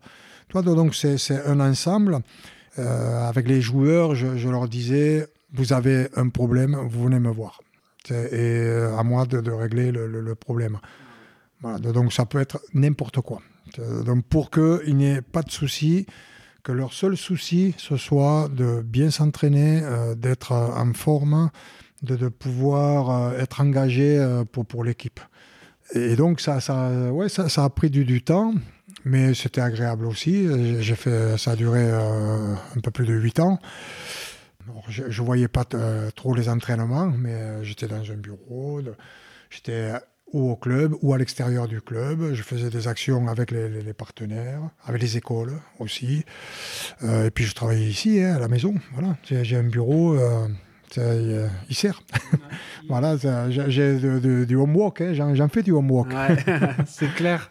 D'ailleurs, magnifique au bureau pour les auditeurs qui ne le verront pas, avec beaucoup de tes souvenirs rugby. C'est dans les souvenirs rugby, il y a, y a trois, il y a trois capes. Il y a une cape euh, d'international, c'est la beige. Il y a une, cape de Coupe du Monde et une cape euh, de la centième. Voilà. Trop bien, trop trop bien. Ah, un ballon avec ta 111e, 111e euh, sélection aussi. Très très beau. Après ton retour à, Agen, donc tu passes quelques années où ben, quand les joueurs ont besoin de quelque chose, ils te contactent. Et là, depuis quelques années, tu as changé de rôle. Euh, depuis l'an dernier, en fait, euh, avec le, centre, je suis président du centre de formation depuis euh, de 2014. Donc, au centre de formation, on a réussi sur les quatre dernières années à rester sur le podium. Donc, on en est fiers. Il y a, a une formation qui est correcte, il y a des joueurs qui, qui partent, qui sont sollicités, d'autres qui restent, évidemment, et tant mieux. Et, donc, il faut qu'on fasse l'effort pour qu'on puisse avoir toujours un centre de formation euh, avec cette formation, double formation, hein, sportive et scolaire universitaire, afin euh, qu'ils puissent avoir des examens, qu'ils puissent jouer à leur meilleur niveau et qu'on puisse les, aider aussi euh, ben, sur, sur, le plan matériel au, mieux. Hein. donc, quelquefois, on est en concurrence là où c'est quelquefois quand même difficile. Mais euh, voilà, donc, euh, et à côté de, ça, c'est de, je travaille aujourd'hui avec euh, les, commerciaux, l'administratif je suis euh, ambassadeur du, club par, la carrière. Quoi, hein. et, donc, euh, quand il y, a, des besoins d'accompagnement des, commerciaux, je, suis avec eux. Euh, je suis sur toutes les relations publiques. Ça peut être des conférences, ça peut être voilà, sur, l'accompagnement de, du service commercial. Et ensuite, euh, bon, vis-à-vis de, l'équipe professionnelle, bon, je suis toujours en contact avec eux, euh, mais c'est plus informel, quoi. C'est plus informel. Évidemment, euh, je suis au conseil d'administration du, club, hein, donc j'étais avec le président encore aujourd'hui. Donc, euh, il y, a, forcément des, réunions, des, échanges qui, sont faits et, avec les joueurs aussi. Moi, j'aime bien euh, échanger avec les joueurs. Tu apprends certaines choses. Ça, ça permet de. De, mieux les suivre aussi. Il se trouve que j'ai eu des, petits soucis de, santé aussi, donc euh, j'ai eu, j'ai passé entre la, Covid, mes, mes, mes, soucis de, santé. J'ai eu une, période où j'ai pas trop été présent euh, au club aussi. Mais euh, depuis la, rentrée, voilà. Donc euh, je le suis davantage. Je suis toujours présent et j'ai envie de, contribuer à, ce que le club reste dans, le rugby professionnel un, club euh, voilà, qui, puisse apporter. Euh, je parle souvent du plaisir, mais c'est vrai quoi, dans, la vie, s'il y a, des, sourires, s'il y a des, poignées de main, dans les rencontres, des visages qui, euh, qui se croisent, c'est tellement mieux vois, que, que, de se battre. Quoi. Donc, moi, je, la, la, vie, elle me plaît quand elle est comme ça. Mm, mm, tout à fait. Bon, pour, euh, pour recontextualiser un petit peu, parce que tu as expliqué que tu avais été opéré, que tu avais eu des soucis de santé dernièrement, et c'est pas faire un mystère, donc dire que tu as été opéré d'un cancer de la prostate fin avril 2021, et euh, ben là, tu es en train de te, de te remettre bien, euh, bien sur pied. Enfin, même plus que bien sur pied, vu que tu as fait un, 20 km en courant le week-end dernier. Exactement. Mais j'ai eu deux mois, ouais, deux, deux mois très difficiles, beaucoup de sommeil, très fatigué. Après, petit à petit, ça allait mieux. Je pense que le, côté estival a fait du bien par rapport au soleil, par rapport à, ce côté de, sortir. Et puis, je n'ai pas voulu rester à la maison non, plus. En fait, si, je, suis en famille, etc. ça, c'est euh, côté primordial. Mais euh, même dans les moments un peu complexes, professionnels, c'est sortir, aller au contact, il y a je reçois des invitations, mais euh, ces invitations, je les accepte. C'est ce qui me permet de, reprendre aussi de l'énergie, beaucoup d'énergie. Euh, il y a des échanges qui, sont faits. De ces échanges-là, on prend aussi des, autres. La, la, la, vie, c'est pas juste soi et non, c'est c'est soi et les autres et les autres avec soi. En fait, il y a, y y a, beaucoup de, va-et-vient comme ça. Et voilà, donc tu rentres fatigué, mais c'est la bonne fatigue, ça. Ça, ça fait du bien. Ça fait vraiment beaucoup de bien. C'est clair. Et le BOB Saint-Sébastien, ben, euh, oui, c'est avec des, copains, euh, pas bien entraînés. On l'a pas fait trop vite, mais on l'a fait. On l'a fait jusqu'au bout avec euh, une certaine maîtrise. Bon, mais à 9 km/h à peu près. Euh, donc ça a été bon parce que ça, ça monte, hein, ça monte un petit peu. Oui, oui, ça monte. Mais, bon, quand ça monte, ça descend après, donc ça va. ah, et puis à 9 km/h, c'est plus qu'honorable après ce que tu as vécu ces derniers mois. Ouais, non, non, mais le but était de le terminer. Quoi. Voilà, donc, euh, mais ça s'est très bien passé, c'était superbe. On a passé une belle journée comme ça. Mais ça fait du bien à la tête, ça aussi. Ça fait du bien. Voilà. Il y a un côté aussi. Euh, tu sais, le, post-opératoire, le côté psychologique est important. Et quelquefois, on a la peur d'en parler. Et il ne faut pas. Parce que si on n'en parle pas, c'est pire encore. Que, là, euh, je, l'ai fait un petit peu. Et de l'avoir fait un petit peu, il y a des personnes comme ça qui peut-être ont ressenti des, choses qu'on a en commun, vraiment. Et j'ai trouvé euh, toi, que ça, ça, avait fait du bien. J'ai un collègue aussi avec qui j'ai joué, euh, euh, qui allait se faire opérer, qui m'en a parlé. Ça l'a sécurisé aussi. Voilà, donc euh, moi j'en suis enchanté, c'est parce que c'est derrière, quoi. J'ai plus de problèmes. Les, problèmes que j'ai, ils sont minimes par rapport à ce que j'aurais pu avoir. Donc euh, c'est pour ça. Donc euh, la vie est belle. Ouais. Tout va mieux maintenant? Tout va mieux. Bon, ben parfait. À, à côté de ta vie d'homme très occupé, qu'est-ce que tu aimes faire? Ah la vie de famille, ça a toujours été un moment euh, de privilège parce que je sais ce que je leur ai pris quand euh, tu es international, tu, pars un mois, tu, pars euh, avec les, enfants. Quand ma fille, c'est une petite anecdote que mon épouse me racontait encore il n'y a pas très longtemps. Quand je téléphonais depuis la Nouvelle-Zélande sur la première tournée, quand ma fille était, avait un âge encore. Elle avait, 6 ans. Elle voulait pas me répondre.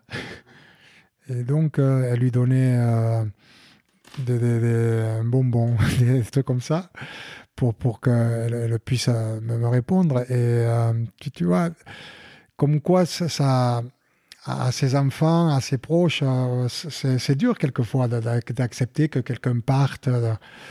Donc ça, on ne le remarque pas toujours, parce qu'on est avec ses copains, on, a, on a les journées avec les entraînements, etc. Et on laisse à sa famille, tu vois. Donc euh, ça, ça, ça, ouais, c'est quelque chose, il faut être bien accompagné. Et, euh, Josie adore le rugby, euh, hyper passionné. Et on a fait des enfants qui, qui sont devenus passionnés aussi. Et donc, bon, c'était agréable, je pense, pour, tout le monde, même si la présence n'était pas là. Euh, après, j'aime bien le, golf. Alors, je joue pas beaucoup. cette année, bon, j'ai fait trois parcours hein, par rapport à tout ce qui m'est arrivé, tout. Donc, euh, euh, je joue avec Francis Aget, surtout quand je vais sur le Pays Basque, ou au, golfe du Phare, à Biarritz. Donc, ça, c'est On est le duo, quoi. Quelquefois, on joue contre Jean-Michel Larquet, contre d'autres amis du, du, coin, tu vois, on fait du scramble à deux contre deux. Je suis pas formidable, mais on est difficile à battre. L'esprit de compétition revient vite. À deux, on y arrive mieux que moi tout, moi tout seul. Quoi, tu vois. Voilà, après, j'aime bien aller courir. Quoi, tu vois. Le, le, côté. Alors, il faut que je fasse du vélo. Voilà. Alors, j'ai commencé un peu, un peu timide, mais c'est quelque chose ouais, qui, qui, est agréable aussi de partir sur, les routes comme ça parce qu'il faut garder euh, la, forme. Ma maman euh, me dit fais attention à ton ventre tout le temps, parce que Papy Paul, euh, c'était le, prénom de, de mon grand-père maternel. Il avait un joli bide, tout, et, et euh, ma maman me dit, je veux pas que tu sois comme euh, papa, etc. Fais attention à ton ventre, tout. souvent, elle me regarde, elle me regarde le truc. Pas. Voilà, je fais pas trop d'abdos là en ce moment là, mais, bon, le fait de, d'aimer aller courir, tout, ça, ça me fait du bien. j'essaie de maintenir le, le, poids, même si j'ai pris quelques kilos de, de plus. J'essaie de faire attention. Voilà, c'est prendre là aussi c'est être heureux d'aller faire du sport, c'est pas se forcer. Tu sais, c'est toujours le plus dur, c'est de mettre les tennis. Quand tu as mis les tennis, après, c'est nickel. Donc, euh, passer des, moments aussi avec, les, amis, quelques repas. Ce côté de la convivialité, quoi. Continuer à avoir des, moments de convivialité. La famille en fait partie, mais il n'y a pas que. Tu es beaucoup sur la côte basque en ce moment, non? Oh, J'y suis parce que j'ai euh, ma fille, les petits-enfants qui, sont là-bas, mon gendre, donc, et mon fils aussi. Donc, euh, ils sont tous là-bas. Mais j'ai ma maman et ma belle-maman qui sont euh, ici à Agen. Donc, euh, voilà, on est entre Agen et, la côte basque. Mais bon, pour l'instant, j'habite vraiment à Agen même. Mais bon, je, sais que la, côte basque, c'est un, endroit où j'y vais depuis les années 90. Donc euh, voilà, c'est. Euh, on, a, on a fait aimer aux enfants, si bien que euh, ma fille est mariée à un basque et mon fiston, il est là-bas aussi. ok. Mais justement, ton fiston, Geoffrey, il a, c'était un joueur également qui a eu une carrière tout à fait respectable, où il a oscillé entre Pro D2 et Fédéral 1. Il a été contraint d'arrêter sa carrière suite à de nombreuses commotions. Qu'est-ce qui devient maintenant? Mais aujourd'hui, euh, il a monté, euh, il est indépendant, mais il a monté des entreprises. Une entreprise sur, euh, dans, l'immobilier, sur le Pays Basque donc, avec un collaborateur pour avoir une structure, une bonne structure. Et puis, il travaille aussi beaucoup dans, la musique. Il adore la musique. Il a monté un label pour travailler avec des jeunes artistes. Euh, il crée des, musiques. Il est plutôt sur la musique électronique. Donc, il crée des, musiques. Et le plaisir, toujours un peu comme quand il était joueur de rugby, c'est d'avoir du contact avec euh, le public. Et ce contact-là, il a euh, en étant DJ de temps en temps. Voilà, il est DJ. Ça peut être dans un bar, ça peut être dans une boîte ça peut être euh, dans une entreprise, peu importe.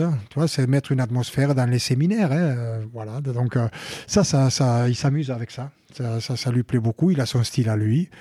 Voilà. Donc ça lui fait beaucoup de bien parce que l'histoire des commotions, c'est un drôle de moment. Quoi. Tu, tu perds de l'appétit, quoi. Tu, tu perds de l'enthousiasme.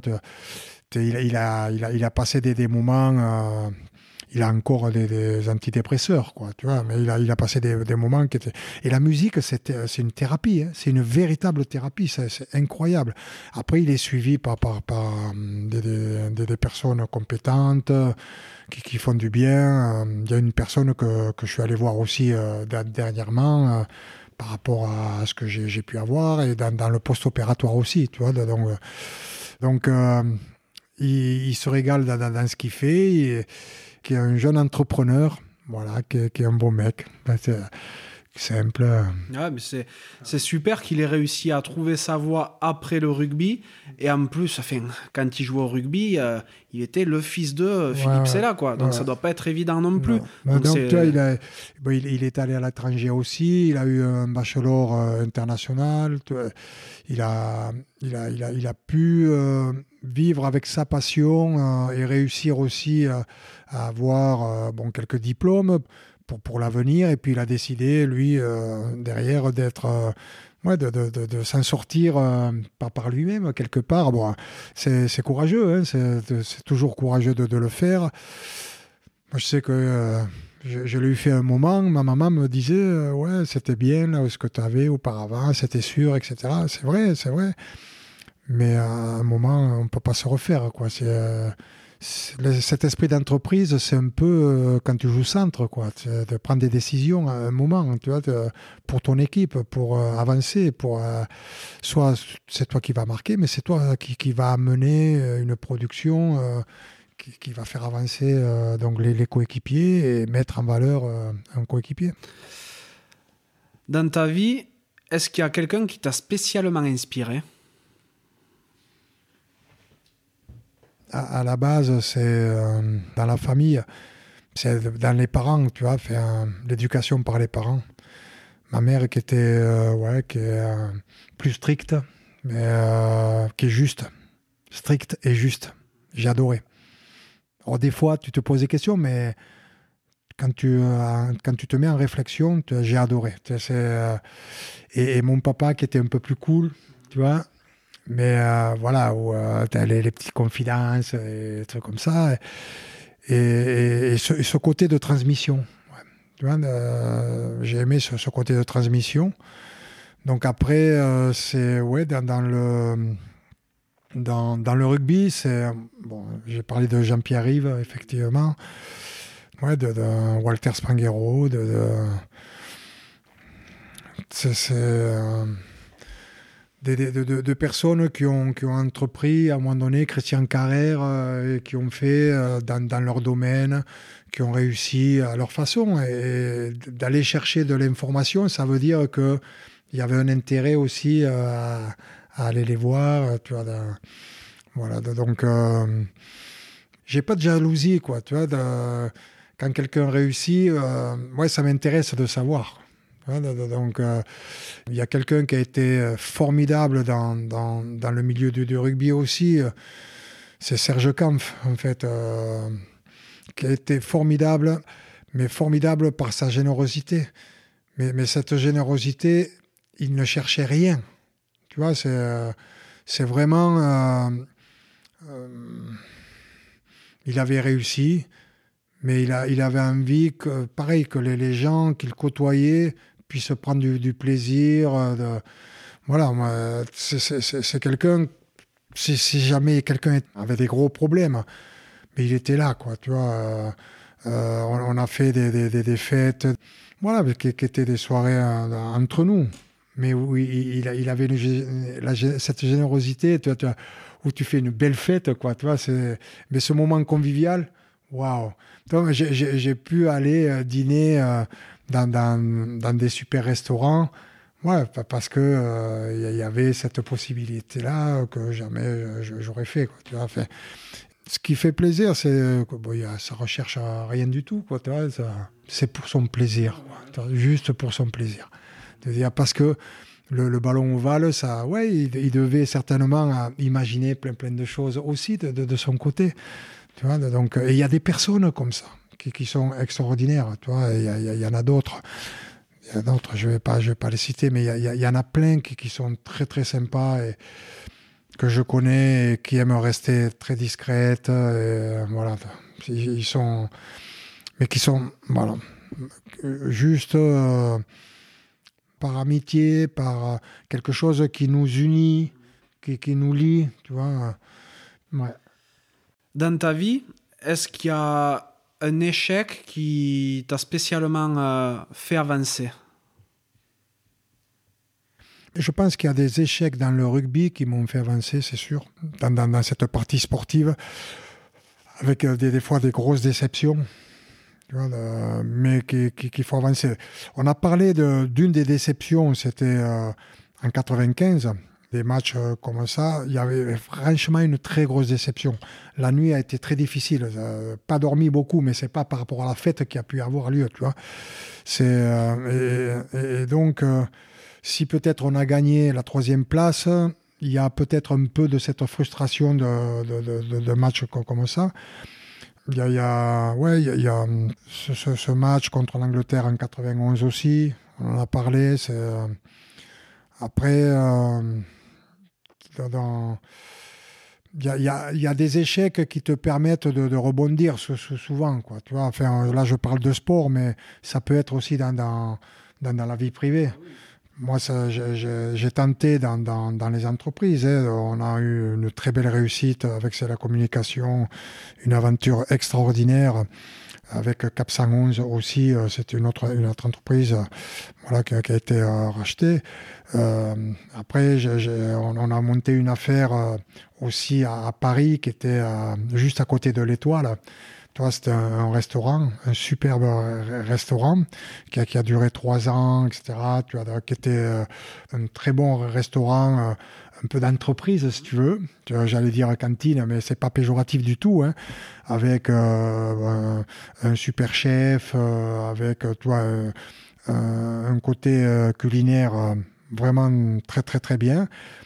Mais euh, notre, notre déco qu'on avait mis, euh, qui était relativement simple, euh, toi, très clair, pour le, le côté plus soirée, tu vois, c'était pas un restaurant pour la soirée. Et donc, comme c'était un espace qui était plutôt assez grand, c'était un espace de 500 mètres carrés, tu vois, avec, bon, l'ensemble de, de, de, de l'espace restaurant, cuisine, tout.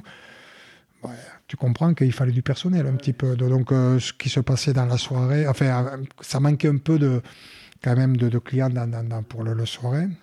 Et donc, on, a, on a passé trois ans à, à, gérer ça avec le, chef, avec les, professionnels hein, aussi, parce que nous, on était dans, les investisseurs. Ah, tout à fait.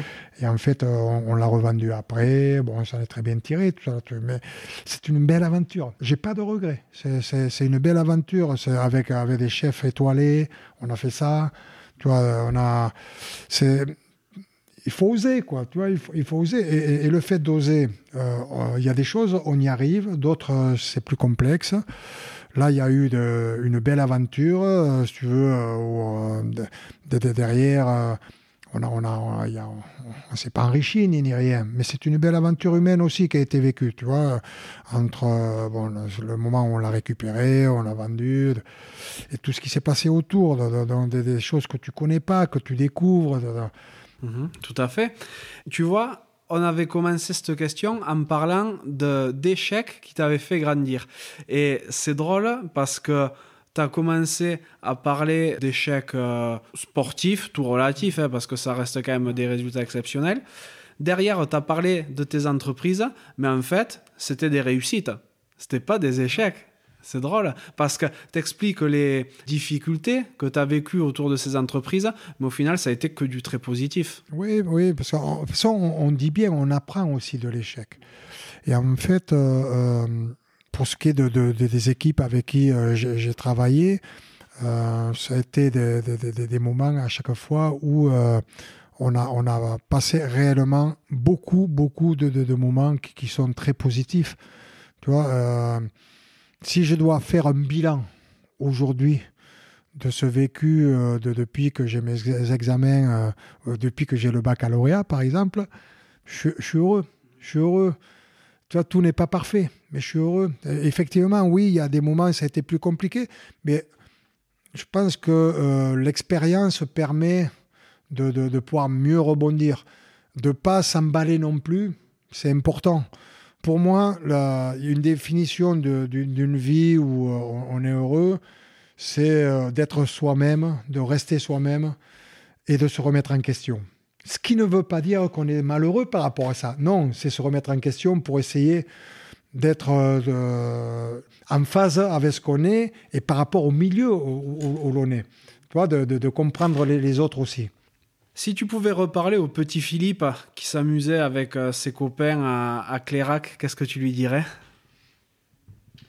Ce que, je lui dirais, c'est que euh, il puisse, euh, dans, la vie, il puisse s'engager, s'engager, qu'il aille chercher le, bonheur, de rester ce qu'il est de lui-même, d'avoir de l'ambition. Tu vois, on ne connaît pas notre niveau, on ne connaît pas, on ne sait pas jusqu'où on peut aller, d'avoir cette ambition et, de rester bien les pieds sur terre. Voilà, donc. Et puis, euh, de, le savoir-être. Le savoir-être. Je, pense que le, ce qui est bon dans la vie, c'est de savoir dire merci, c'est de savoir dire bonjour, c'est d'avoir un sourire quand on croise un visage. C'est des choses simples comme ça. Je pense que c'est le béaba de la vie, mais on l'oublie par moments. Et quand euh, c'est là, on ne l'oublie pas on ne l'oublie plus. Parce que ouais, les souvenirs reviennent de ces bons moments-là. Un jour, j'étais sur la, sur, la plage à Bidar. Il y a une personne qui tournait un peu et euh, qui est venue à un moment donné. J'étais là avec mon épouse, qui est venue, qui m'a serré la main, qui m'a dit merci, qui est reparti. C'est juste extraordinaire parce que ça ne veut pas déranger, ça a osé, tu et il y a eu ce lien, mais c'est un bonheur partagé. Moi, ça m'a, marqué énormément, tu vois. Mais ce bonjour, c'est. Et, à ce petit Philippe-là, c'est d'oser, voilà. C'est de savoir, tout en étant. C'est d'avoir euh, ce côté respectueux de, de, la politesse, quoi. Et euh, le mieux vivre ensemble, c'est ça. C'est, c'est, je pense, la, la, la qualité première à essayer de partager réellement quand tu racontais cette histoire de cet inconnu qui est, qui est venu te saluer et te remercier, tu avais les yeux rougis. Tu vois, on, sentait, on sent que vraiment que ça te touche. Mmh. Quels sont tes rêves aujourd'hui? Ah, mais, mais, mes rêves aujourd'hui, c'est euh, un, la, la santé. Une santé, c'est la, santé, c'est de profiter de, la vie, de voir la descendance euh, grandir, ça, ce sont ce côté familial qui est, qui, est, important. Dans mes rêves, c'est de pouvoir euh, finir aussi une, vie sportive, une vie professionnelle, mais le mieux possible. Donc, parce que j'en sais rien de ce qui peut se passer toujours de demain ou après-demain. Donc, autant que c'était beau et que, ça reste beau euh, jusqu'au bout voilà, ce sont des, petites choses simples. quoi. J'ai tellement vécu de, moments merveilleux. Puis de, pouvoir continuer à, côtoyer. J'ai aimé côtoyer toute ma vie. Quoi, voilà, c'est côtoyer le, les, les, les, joueurs, le, côtoyer euh, des, des, supporters, côtoyer des différentes personnes du, du milieu professionnel. Parce que je, je pense que c'est quelque chose d'assez naturel pour moi. Je pense que c'est ce qui peut me permettre de, de rester bien, bien en forme. Tu ouais, vois avec la patate. Ouais, ouais. Qu'est-ce que tu aimerais que les gens dont tu as croisé la route euh, retiennent de toi? Qu'est-ce que j'aimerais qu'ils retiennent? Euh... Je sais pas. je sais pas, c'est euh, retenir. Euh la, personne, la, personne que, que je suis. La personne que je suis. Il euh, y, y, a des gens qui, qui doivent m'aimer, d'autres qui ne m'aiment pas, ça c'est normal, etc. Mais je pense être nature et je pense le rester mm, par rapport euh, à la vie. Euh, voilà, ce qu'on peut aimer de la vie, quelqu'un de je sais pas si je suis joyeux tout le temps, mais je, pense que je, suis plutôt de ce côté-là. Je l'étais pas trop ces derniers temps, mais, mais euh, je suis plutôt de ouais, ce, ce, côté à, partager, partager les moments. Euh, S'il peut y avoir quelques blagues à, sortir, euh, éventuellement, c'est tous ces petits moments-là qui sont, qui sont agréables tu sais, quand j'étais petit, quand euh, j'allais avec, à Clérac ou à Bourran avec le vélo, dans la campagne, je croisais souvent des agriculteurs, des copains de, mes parents, ou des personnes que je connaissais moins bien hein, aussi. Hein. J'étais dans mon vélo, je voyais les personnes, si elles se retournaient, je leur faisais comme ça. C'est-à-dire, je levais la main. C'est pour dire un salut, quoi. C'était un salut. Je ne connaissais pas automatiquement. Hein. C'était euh, quelque chose euh, qui, me, qui me revient très souvent. C'est un signe, peut-être. Ouais, peut-être. C'est un signe de, de, du contact que j'ai aujourd'hui, euh, ou des différents contacts. et ce qui, ce qui a fait que voilà, je, je, suis comme ça aujourd'hui. Après, ouais, c'est vrai, ça se fait beaucoup dans la campagne, les, les gens qui se saluent. Ça, on fait ça en ville, on passe pour des fous. Hein. Exactement. Euh, donc, on est dans le podcast La Cravate et on arrive à la question fatidique à laquelle tu ne couperas pas. C'est à quoi voudrais-tu mettre une cravate? Alors, euh, la, la, cravate, euh, j'aimerais la mettre à quelque chose qui me gêne un petit peu, c'est qu'il y, en a beaucoup qui critiquent, mais critiquent, critiquent euh, vraiment la, France. Euh, moi, j'aime la France. C'est un beau pays. On a beaucoup de chance. Voilà, donc, euh, tout n'est pas parfait, très certainement, mais j'aime la France. Voilà, cravate courte et efficace.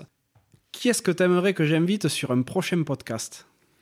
Alors sur le, prochain, euh, je, pense qu'il y, a beaucoup d'histoires à raconter aussi. C'est avec Pierre Berbizier. Oh, magnifique. Voilà, et puis euh, bon, il a des origines euh, du plateau quand même, ah, oui, Plutôt, oui. voilà, mais ça serait un plaisir d'avoir aussi plein d'anecdotes avec tout, tout ce vécu qu'il a eu. En plus, si je me trompe pas, tu l'as côtoyé donc en tant que joueur, puis sélectionneur, et après à Canal+, non? Euh, sur Canal Plus, euh, il y a dû avoir quelques émissions, oui peut-être. Mais, mais euh, moi j'étais sur, j'étais pas sur les plateaux, eh j'étais sur les stades. Exactement, tu étais sur le terrain. Moi j'étais encore sur le terrain, enfin pas, pas loin quoi. c'est vrai. Oh ben l'invitation est lancée, ça ferait super plaisir de le, de le recevoir. La berbise, hein. voilà. bon mais Philippe, notre échange touche à sa fin. Donc euh, je te remercie vraiment de m'avoir reçu. C'est un grand honneur pour moi d'avoir pu te rendre visite et surtout que tu aies pris euh, tout ce temps pour, euh, pour échanger avec, avec moi et bien sûr pour en faire profiter tous les auditeurs. Ben, je te remercie, Johan. C'était un plaisir de revenir en enfance, à l'adolescence, aux sportifs et, aujourd'hui aux papis, hein, parce que le temps passe. Et, voilà, c'est vrai, on a pris beaucoup de temps, mais mais que c'était beau de, aussi de, retrouver, de parler un petit peu de tous ces souvenirs. C'est un, un joli principe, la cravate, merci la cravate, de, pouvoir permettre ben, à tout le monde de, revenir un peu en enfance quand même. Hein. Ben, merci à toi et euh, je suivrai tes résultats sur les prochains 20 km de près. Oui, oui, oui, mais bon, je vais attendre encore un petit peu. à très bientôt, Philippe. À très bientôt et merci beaucoup. Merci. Merci d'être encore là et d'avoir écouté cet épisode jusqu'au bout. J'espère sincèrement qu'il vous a plu. Si tel est le cas, ce serait super sympa de le noter 5 sur 5 sur Apple Podcast et de le partager autour de vous. Ça m'aiderait à encore plus le faire reconnaître et à convaincre de nouvelles personnes à jouer le jeu de la cravate. Si vous laissez un commentaire, sachez que je les lis tous. Aussi, si vous pensez que la cravate mérite d'être soutenue, vous pouvez faire un don en suivant le lien qui est dans la description de l'épisode. Pour me contacter, vous pourrez me trouver sur LinkedIn ou Instagram en recherchant Johan Zuckmeyer. Vous pourrez aussi facilement trouver le podcast sur Facebook et Instagram. A bientôt pour un nouvel épisode de La Cravate.